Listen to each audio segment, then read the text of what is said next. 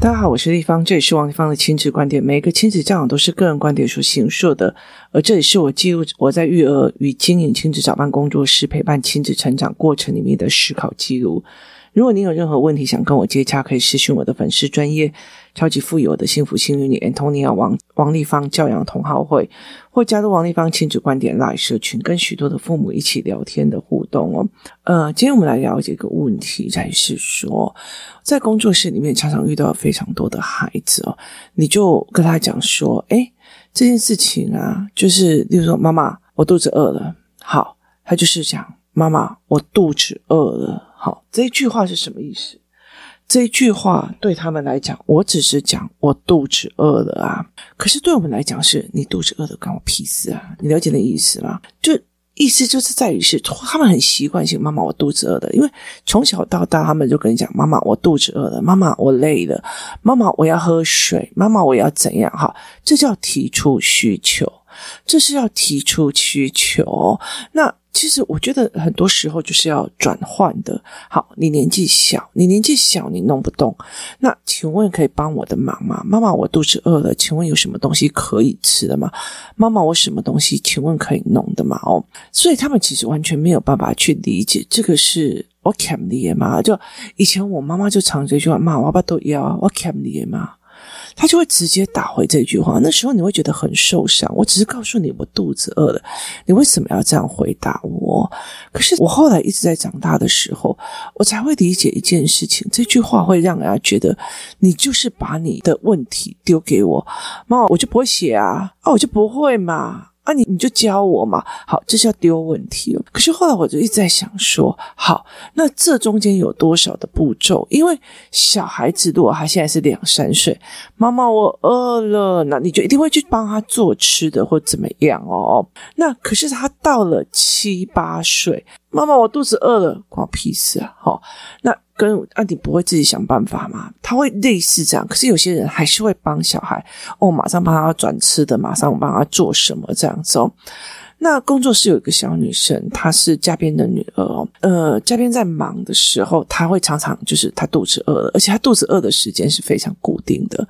那但是她固定的时间让人很困扰，就是下午五点她准时肚子饿哦。可是那时候很多人的事情都还没有做完，这时候她就会自己在工作室里面翻翻冰箱有什么东西呢？然后自己爬上柜子哦，然后去看上面还有没有什么东西可以吃的。那她如果找到了以后，因为我。在工作室有放气炸锅，他就会自己气炸一些东西自己吃，就自己默默的在那边吃起来哦。所以其实他就是一个，我知道我肚子饿了，于是他就去找吃的，然后接下来他就把它放到气炸锅里面吃炸一段时间，然后就拿盘子拿碗就自己坐下来吃哦。他是小学呃二年级的小孩，他那时候刚来的时候。就妈妈，我饿了，然后全部人就要人仰马翻。他饿肚子的时间非常非常的准时，然后所以只要听到他立方已五点了，我就会开始觉得开始觉得有压力。且有一次我带他去擎天岗，然后在山上，你知道吗？他忽然就是整个人。蹲下去，然后就跟我讲：“地方已五点了。”我就说：“糟糕了，我忘记他五点会饿的这件事情。”于是就把自己身边所有的东西都拿出来哦，看他可不可以先顶着先。可是他五点那个饿一过去之后，就是吃的东西一过去之后，他其实吃的量非常非常的少。所以后面我们出去吃任何一个东西，他就是可以一整盘。分给四五个人吃，然后他自己吃一小点点，他就吃饱了。所以他的饮食习惯蛮特别的哦。但是他在整个过程，他会自己去处理，就是他会自己去处理，然后自己去面对，或自己去做这一件事情哦。所以这个东西其实在于是你有没有办法让他去处理，或是。做这些事，像昨天我儿子跟我女儿出去，然后我们三个人一起出去，我女儿跟我儿子就一直想尽办法要帮我手上的东西都拿去用哦，就是帮我拿东西，帮我怎样这样子哦。然后结果像我儿子就会一直说，他小学四年级，然后他很矮又很瘦小，那他就会说：“妈妈，这个我拿，妈妈这个我拿。”那我姐姐就会一把就把它拿起来了。他说：“我拿了，我拿了。”然后姐姐就跟他讲说：“你身体还很小哦，然后你如果呃拿这么重的东西，你身体容易被压垮。你放心好了，弟弟，我告诉你，等到你长大的时候，这些事情都会给你拿的哦。”然后我们就笑起来了。好。问题在于是他是享受者还是去解决问题的人？我肚子饿的，我什么东西不会的，我怎么样有的没有的哦。所以他如果没有意识到这个孩子，他其实是一种推卸。我饿了啊，我饿了。他只要讲我饿了，然后。问题就是丢给别人哦，我好累哦。问题就是丢给别人哦，我就不会啊。这就是一个推卸问题的语言哦。孩子没有意识到他的语言是一种推卸的语言，它是一种不爽哦，我就饿了嘛，哦，就饿，你怎么可以让我饿呢？好。他如果没有意识到这一点，他会认为说我在讲我的感觉跟欲望，你干嘛一直说你的什么态度啊？哎呀，要管我有没有带气啊？我欠你也有好，他就会觉得我我在讲我的感觉，你为什么这样子的反应？可事实上，对大人来讲。你饿了是你面对的问题，然后你那句话其实是推卸的，就是这件事情要我去处理的意思。我忘记带课本了，帮我拿。就是我忘记带课本了，那你要的是什么意思哦？所以其实，在孩子小时候，他就觉得妈妈我饿了哦，好，那你想要吃什么？我就会问他嘛，然后接下来就说，那我们要怎么去弄？好，就这下子他开始想了很多这些事情。那我们要不要看家里哪里有的吃？然后呃，该怎么煮？好，这些东西叫方法，就是我怎么去给他一个方法去处理。好，等到这个方法弄完了之后，他说：“妈妈，我饿了，所以你要怎样？”那他就说：“请问有什么好吃的？”我必须把。我说我的问题，接下来变成，请问有什么方法解决这个问题？就是妈妈，我觉得肚子饿了，请问家里还有什么好吃的？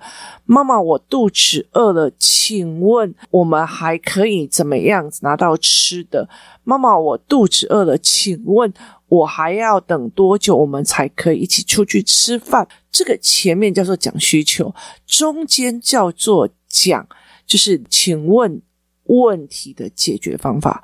前面是问题，我肚子饿了；中间是讲问题的处理方法。好，那我们就说，那我们等到哪时候就可以出去吃了？那等一下我把那个饭煮一煮，然后炒个蛋可以吗？好，这个叫做解决方法。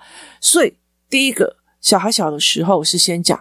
我的感觉，妈妈，我肚子饿了。妈妈，我觉得好冷。好，接下来就是妈妈，我觉得肚子饿了。请问还有什么可以吃的吗？好，这是在讲问题点。那妈妈就会告诉他说：“诶，我们家里还有白饭，还有蛋。那我们要不要炒个蛋来吃？炒个饭来吃哦？”这在讲妈妈在传达的是一个处理方法。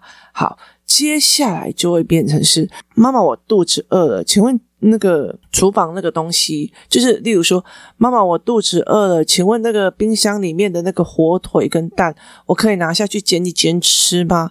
妈妈，我肚子饿了，请问那个。呃，你买的那个拉面泡面，我可以拿下去煮吗？妈妈，我肚子饿了，请问那个电锅里面的那些饭还有那些菜，我可以先吃吗？好，就是我肚子饿了，我的问题。接下来是他自己讲出解决方法跟解决需求了。好。接下来的一件事情就是，接下来就例如说，妈妈，我觉得冷，好，那你要穿呃外套，还是你要回家，还是你要取暖？妈妈，我很冷，请问有什么方法可以保暖？好，妈妈会讲，那你要穿外套，还是要暖暖包，还是要怎么样？好，这是选择解决方法的学习哦。那例如说，妈妈，我很冷，你不要请撒小，好，这个东西就是被人家骂。好，所以这这个东西是有差别的。那你必须依照时间学呃学习的，你必须依照孩子的年龄开始层层的改变他的语言结构。妈妈，我饿了，这是两岁、三岁、四岁。妈妈，我饿了，请问这个东西可以给我吃吗？妈妈，我饿了，请问我们家哪边有东西可以吃？跟接下来慢慢的，他已经会有一些烹饪的技术，或一些说，妈妈，我饿了，冰箱那些三明是我可以拿来加热吃吗？妈妈，我饿了，我冰箱里面的那个提拉米苏我可以吃完吗？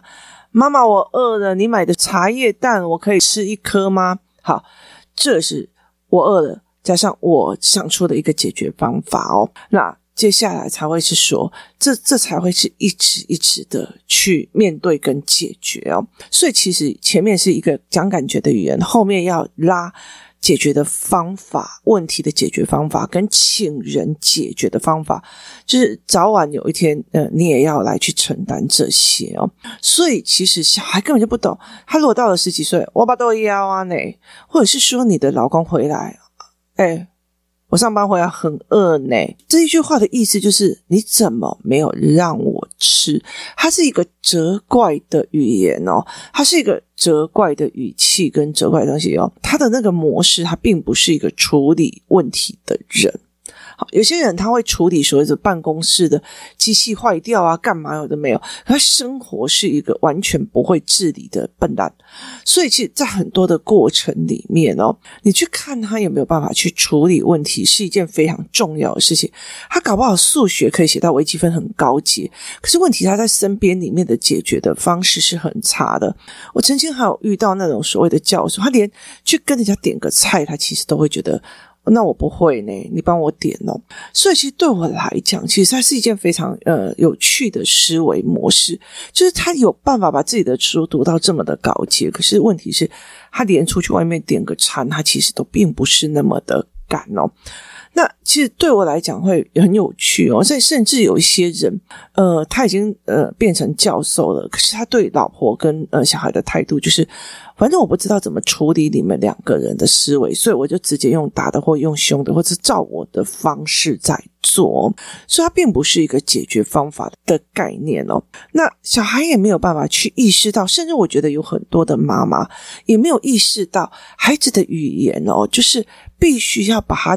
调成从需求的语言调成是解决问题的语言，怎么调整？那种妈妈，我肚子饿了。妈妈，我爸都要啊。妈妈回来家里有什么吃的？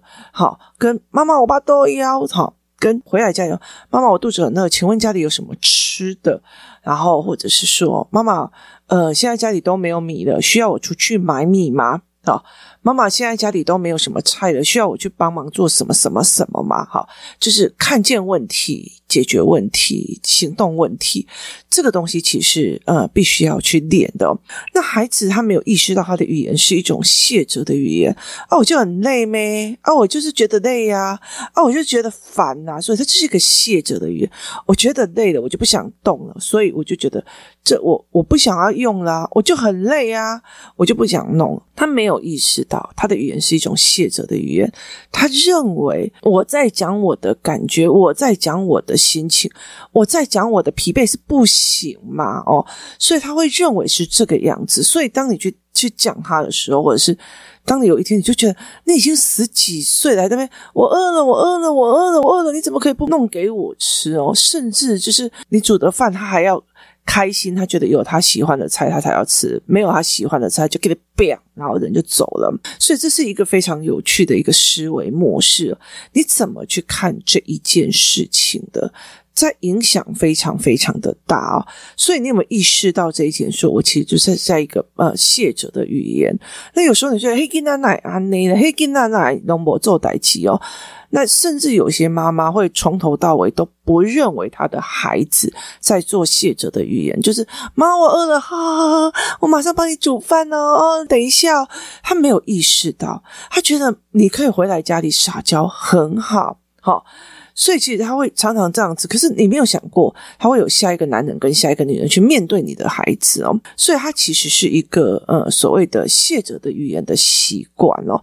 那在这个世界上。有人会一直试图的想解决问题，例如说，如果我的小孩学习障碍，那我怎么去让他在学习障碍的过程里面，他还乐于学习？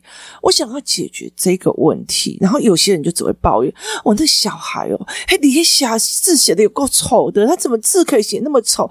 我跟你讲啊，怎样怎样怎样？好，他试图的只是在抱怨问题，或等着别人来。哎，王一凡，我跟你讲哦，我的小孩哦，哦。他打电动哦，就是就一直打电动，一直打电动哦。好，他是真的想要来解决问题，还是他只是来抱怨，或者是来说嘿，我家都是安内啦，就是他把这个全责的责任全部都丢给别人哦。孩子们常常抱怨或跟妈妈说我要什么，可是他们没有办法去了解这些语言不是解决问题的语言哦，所以在问题处理的这个教案里面。我就提供了非常非非常多的案例哦，去让孩子去思考语言会不会影响到一个人去抱怨一件事情，或者是他只是要等别人来帮他解决问题哦。例如说杯子打破的时候，那我这个教案的形式是杯子打破的时候，那你有有点先想说哦，A 是说先把杯子收拾好，再拿抹布擦干净就好了。好。请问一下，就是面对问题抱怨问题，还是等别人做？那同样杯子打翻的是妈妈，杯子破了。好，就是面对问题抱怨问题，还是在等别人做？跟都是你啦，要我用这种杯子，你看吧，它破了。好，那这个问题又是什么？这个人面对问题抱怨问题，还是等别人做？好。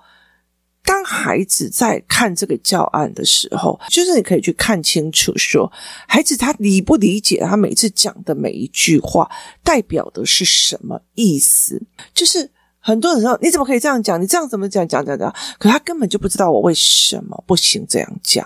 我讲我的感觉有错吗？我讲我肚子饿了有错吗？我讲说哦，杯子破了，这样有错吗？我跟我妈妈讲，妈妈，杯子破了，这样有错吗？我在陈述一个事实。可是这个语言会不会带给你？就是会不会带给你？接下来的心态跟思维，就是如果说妈妈杯子破了，然后妈妈说破了不会自己处理哦，跟哦，然后或者是他就哦，你不要动，你不要动，我来帮你处理哦。好，接下来他引导到哪一个地方？所以他以后就是哦，老师这个我很难呢，很难，是因为你不会，所以呢，你讲这一句话是老师要帮你解决是吗？就是。我要帮你解决是吗？了解吗？呃哦，丽芳，我跟你讲哦，我的小孩呀、就是我每次跟他讲事情的时候，他就放空啊，然后他完全就没有思考性啊。你知道他上一次还怎样怎样怎样？然后我就跟他讲说，诶，哪一本书你有看的吗？我上次给你那个概念，你有帮忙？哎呦，那很难呢，我都不会。了解那意思吗？就是我一听就知道，你就是一个呃谢哲的语言，就是。当这个孩子是你的功课，是你的功课，是你的问题，可是你那个语言是谢哲的语言。其实问题有非常多种，有些妈妈会问说：“那我该怎么做？”有些妈妈会问：“那我该怎么帮他？”有些妈妈会问：“。”为什么你是这样思考的？所以每一个人，你都可以借由他的问句跟他的语汇，去看懂他背后的心态跟思维。啊，王立芳都不帮我啊，他做什么？呃，教养专家就是不不帮我。好，那那一句话代表是什么？那是你的孩子，你的问题，为什么是我应该帮你？就是为什么是我应该帮你？那你有这样子的心态，我为什么要帮你？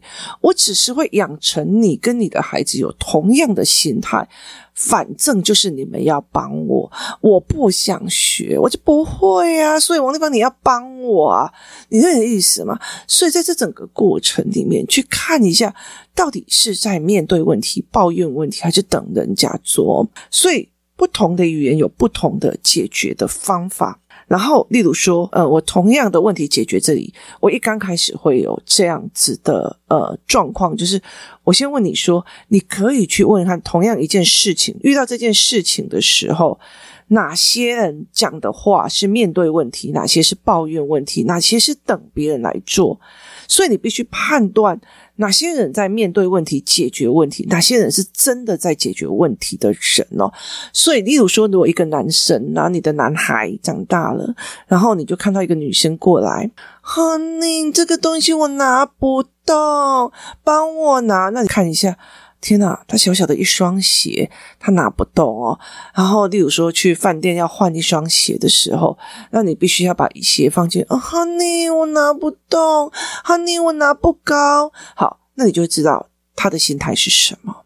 就这个女人的心态是什么？可惜的是，当你知道这个女孩的心态，但是你儿子不知道，她很吃这一套，那就完了。所以，其实我后来在做这一套的教案的时候，我有很大的一个私心是在于，我希望我的两个小孩可以去判断这一个人是解决问题的人格，还是非解决问题的人格。哦，我就不会啊，他好凶哦，每次问他问题，他好凶哦，我好害怕。我跟你讲，会解决问题的人，快。很准解决问题，他不会在那边还要安抚你干嘛？不然你真的要需要别人安抚你，做妈妈的受伤心，麻烦去找牛郎哦。所以其实我觉得那个东西简直是害了他们，就是他们一辈子就是没有办法去做，这倒霉的又是别人的男人。所以我后来在这整个教案里面。我就会让我的孩子去看哪些人，哪些的语汇背后的动机是在等别人做，是在面对问题。因为你如果永远都跟那种，可是我就不会呀，可是我就不懂啊，可是我就你都不帮我。好，你如果爱上这样子的女孩，然后你又没有发现，你会满足你所有男生的那种觉得英雄欲哦，可以去帮助这样的女孩子干嘛的？可是当你面对在婚姻的时候，这个女人。或者在面对教养的时候，这个女人还是这样子的心态，都是儿子害的，都是怎样害的？我跟你讲，你的人生一定会非常非常的辛苦哦。那其实你的孩子也不会遇到一个真正的解决方法。所以，其实对我来讲，我看越多这样子的人，我就越警惕我自己。所以我在问题处理的这个教案里面，我大量的给这样子的教案，然后呢，我先让他用语言来分辨这句话背后是面对问题还是解决问题。然后我就会在用不同的方法，就是这一句话，他到最后可以养成哪样的心态跟能力？例如说，打破杯子的时候，先把杯子收拾好，再拿抹布擦干净，他会养成什么样的心态？我觉得我有能力处理啊，我有练习处理到解决的能力。跟妈妈，杯子破了，他有办法学到处理方法吗？还是他养成？就是他这句话的意思，就是他在推卸他自己要做的事情哦，他并不是想要面对，都是你啦，还要我用这种杯子？他只抱怨，而且把所有的错先推给别人，他就没有自省能力的人哦。所以，其实这东西重不重要？如果你的小孩没有自省能力，他永远都会觉得千错万错都是别人的错。你自己想看看，千错万错都是别人的错，那个别人包括父母，包括他的兄弟姐妹。所以他以后遇到的所有的问题，他会怨谁？怨天怨地，怨父母，怨兄弟姐妹，是最先的。你知道吗？怨怨天怨地怨父母，就是怨时机怨政府怨什么东西，然后去的。这是问题，他自己有没有办法处理？他自己没有办法处理哦。所以，怎么去让孩子去看到哦？这一句话面对问题的这一句话后面会产生，你去怎么判断他是面对问题的，还是抱怨问题的，或等别人来做的？所以在问题处理的这个教案里面，我给的非常非常多，去引导孩子去从别人的语言去断定这个人到底是推卸性人格，还是面对问题的人格，他是不是会解决问题的人，他还是他会直接去抱怨对方说：“谁叫你没有帮我做？我现在我的小孩都这样，都是因为你不帮我。”不是，不是因为我不帮你，是连你自己都不帮你的孩子的，然后只是想丢包给我。所以被我发现的时候，我不想要去捅这个篓子。所以在这整个状况里面，它是一个这样的思维哦。你怎么去看这一件事情？孩子的语言，他又有是什么样的状况哦？所以，如果不同的语言，就会有不同的解决方法；不同的心理语言，就会有不同的解决方法。这样子的语言，哦，妈妈，东西破了，有没有办法学到处理方法？还是会养成推卸的责任。那你自己想看哦，你如果你的儿子，他只要那种，哈哈，你我不会，哈哈，你我这样压力很大，哈尼他这样子要求我，压力好大。好，他就会养成一种希望别人同情他，然后来把他做起来的这个状况。当然，这种女孩子蛮吃香的，因为一东边走，给他出几个锤的话哦。他会很吃香。可是未来这个时代，你告诉我，就是现在的男孩的养成，有像以前那样说哦，你要保护女孩哦，你要怎样哦，你要什么事情都要帮女生做。我告诉你，真的很难找。就是现在的人没有一定要在教养男生这样，我们还会甚至说，我告诉你。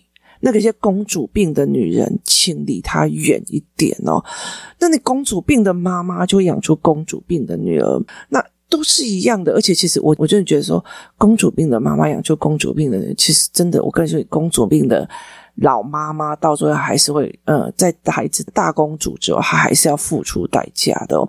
所以我觉得在整个状况里面哦，去在这个教案里面提供了非常多的案例。然后让孩子去想说：“哦，不要管他，这个东西那么乱，不要管他，别人会来收拾。”这一句话是在等别人做抱怨问题，还是面对问题哦？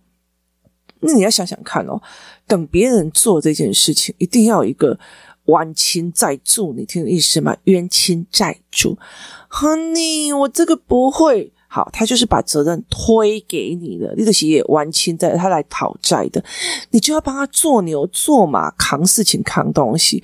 那你知道吗？亲子教育是滞后理论，就是。啊，我现在就不会嘛。好，可是你两个女儿或三个女儿全部都在看这个妈妈的这样子的所谓的推卸的语言，接下来就会全部的女孩都变成公主跟老公主的组合。那你的肩上，因为所谓的推卸别人，等别人来做，这个别人会是谁哦？所以其实去养成孩子是不是一个推卸性的人格，甚至他有没有办法去判断别人。是推卸性的人格，其实是我在做问题处理的这个教案里面，或者是我在带领孩子去看问题的时候，一个非常非常大的一个重点，就是例如说，我会去看脸书，然后去让他看下面有一堆人的回复的批评，那我就会问：这些是解决问题的人，还是只是出一张嘴的人？然后我会再让他们去看新闻报道，说：“哎，我们这样决定了采什么措施？然后呃，就是英国首相呃这件事情他采了什么措施？他是解决问题的人，还是抱怨推给别人的人？在这整个思维模式之中，带领孩子去看哦，这对他们自己意识到自己的问题，然后去变成一个问题解决性人格的人，或者或者非常简单的，他以后可不可以很快的去判别？”旁边这一个柔弱无骨，所有的事情都要推给我的男人或女人，其实我就要情感肩膀去把他撑着，是会累的。有一天，他其实会累到受不了，走开的。